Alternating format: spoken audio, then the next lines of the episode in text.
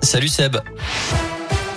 Salut Cyril, salut à tous. À la une de l'actu, la situation en Ukraine. 300 personnes ont pu être tuées dans le bombardement du théâtre de Mariupol le 16 mars dernier. C'est ce que redoute la mairie de la ville qui cite des témoins. De leur côté, les États-Unis et l'Union européenne tentent de prendre leur distance avec la Russie. Ils annoncent la création d'un groupe de travail pour réduire la dépendance européenne au gaz russe. Les États-Unis vont notamment augmenter leur approvisionnement à l'Europe. Notez également que l'Allemagne, pour sa part, a annoncé qu'elle pourra se passer du charbon de la Russie d'ici l'automne et de son pétrole à la fin de l'année. Sur le terrain, Moscou assure avoir détruit la plus grande réserve de carburant de l'armée ukrainienne ce jeudi. Dans la région, cet incendie ce matin à Lorme, dans une déchetterie professionnelle. Le feu est parti d'un broyeur ce matin, donc vers 7 heures au sein de l'entreprise RDS. Les employés puis les pompiers sont intervenus pour éviter toute propagation. Quatre salariés ont été légèrement incommodés par les fumées. Notez qu'il n'y a pas de chômage technique. En bref, un individu interpellé avant-hier à Saint-Etienne, il est accusé de sévices et d'actes de cruauté sur un chiot. Les policiers sont intervenus en pleine rue pour prendre en charge l'animal âgé de seulement trois mois. Il a été remis à une association. L'auteur a lui été placé en garde à vue. Dans le reste de l'actu, 3000 classes fermées à cause du Covid en France, conséquence de la hausse des cas. Des classes fermes aussi, faute de remplaçants et les masques font leur retour par endroit alors que les préfets peuvent décider de l'imposer à nouveau en cas de cluster local. Près de 3 millions de tests antigéniques et PCR ont été réalisés la semaine dernière.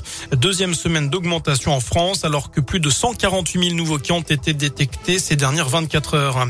Un week-end pour s'évader. Le festival Curieux Voyageurs dédié aux films de voyage est de retour à Saint-Etienne. Cela fait trois ans qu'il n'y a plus eu d'édition en présentiel et ce week-end marque donc les retrouvailles entre le festival et son public. 22 000 personnes avaient participé à la fête en 2019. Pour cette année, ce sont 21 films qui sont en compétition au centre des congrès de Foriel.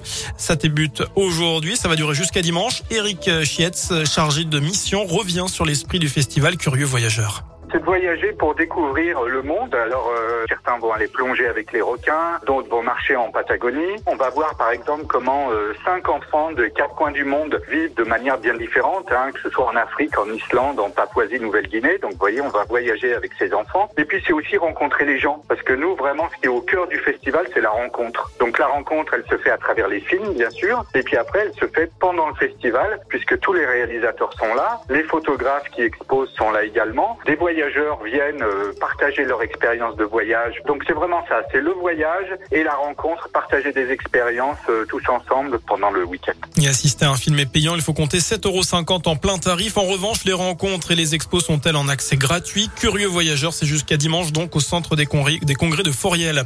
Notez enfin ce match de foot. La France affronte la Côte d'Ivoire ce soir en match amical. Coup d'envoi à 21h15 au stade Vélodrome de Marseille. Voilà pour l'essentiel de l'actu. Je vous souhaite un très bon week-end. Merci beaucoup.